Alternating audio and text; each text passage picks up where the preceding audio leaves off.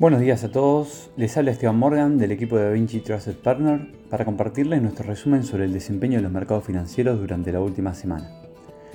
Los mercados financieros globales cerraron la semana acumulando pérdidas, poniendo fin a una raya de cuatro semanas consecutivas de resultados positivos.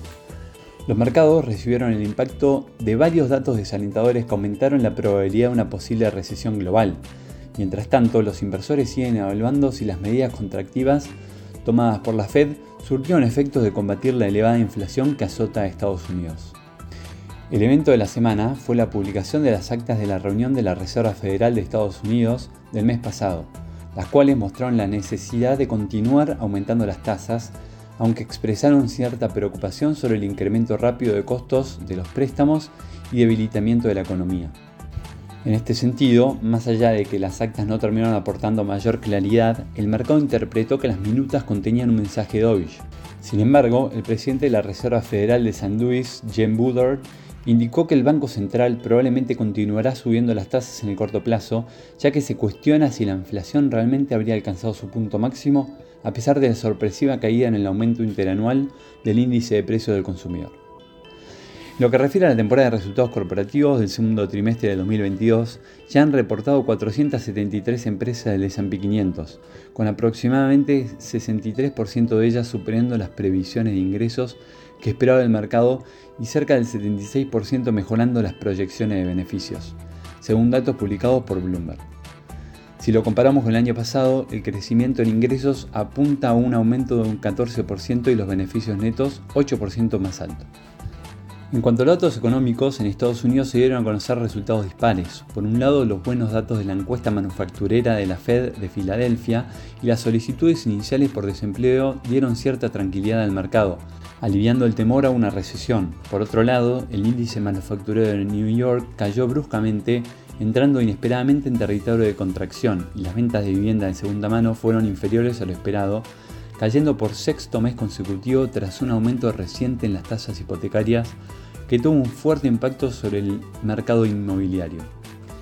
Las ventas sufrieron una caída de casi 6% en julio respecto al mes anterior y un 20% respecto al mismo mes del año pasado. Por el lado de Europa, también tuvimos noticias económicas de fuerte impacto en los mercados. La semana comenzó con la publicación de la encuesta de expectativas económicas ZEW, registrando una caída de menos 54,9 puntos desde los menos 51,1 de julio para la zona euro.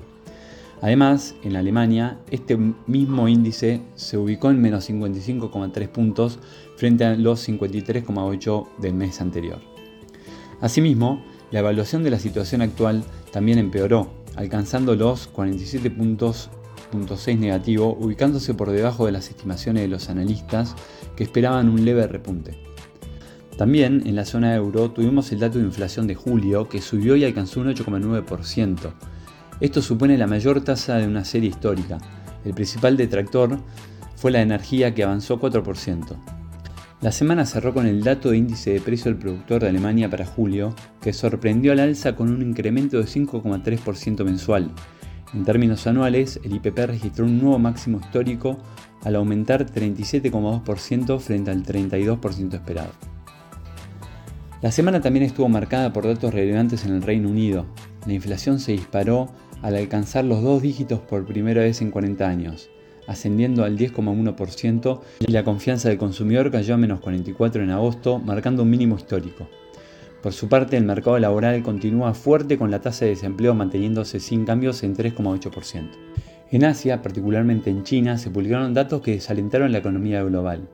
Por un lado, las ventas minoristas de julio aumentaron 2,7% versus el 4,9% esperado y la producción industrial creció 3,8% frente al 4,3% previsto. Por el lado de la renta fija, los bonos del Tesoro estadounidense terminaron el viernes al alza, con el bono 10 años cerrando a niveles más altos en los últimos 30 días. En este contexto, dado que los rendimientos a largo plazo aumentaron más que en la parte corta, la inversión de la curva se suavizó. En cuanto a las monedas, el dólar registró en la última semana un salto importante, alcanzando el nivel más alto en un mes.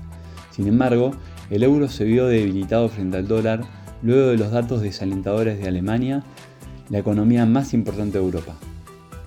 Esta semana que comienza, los inversores tienen la atención puesta en el simposio en Jackson Hole de banqueros centrales. Además, en Estados Unidos tendremos la conclusión de la temporada de reportes corporativos, datos de vivienda, PMI de manufactura y servicios de agosto, la primera revisión del PBI del segundo trimestre y la lectura final sobre la confianza del consumidor de agosto de la Universidad de Michigan. Por el lado de Europa, tendremos el dato del PBI en Alemania, los PMIs preliminares en Francia, Alemania y la eurozona. Hasta aquí hemos llegado con nuestro resumen semanal de noticias. Cualquier consulta o comentario adicional no duden en contactarnos. Muchas gracias.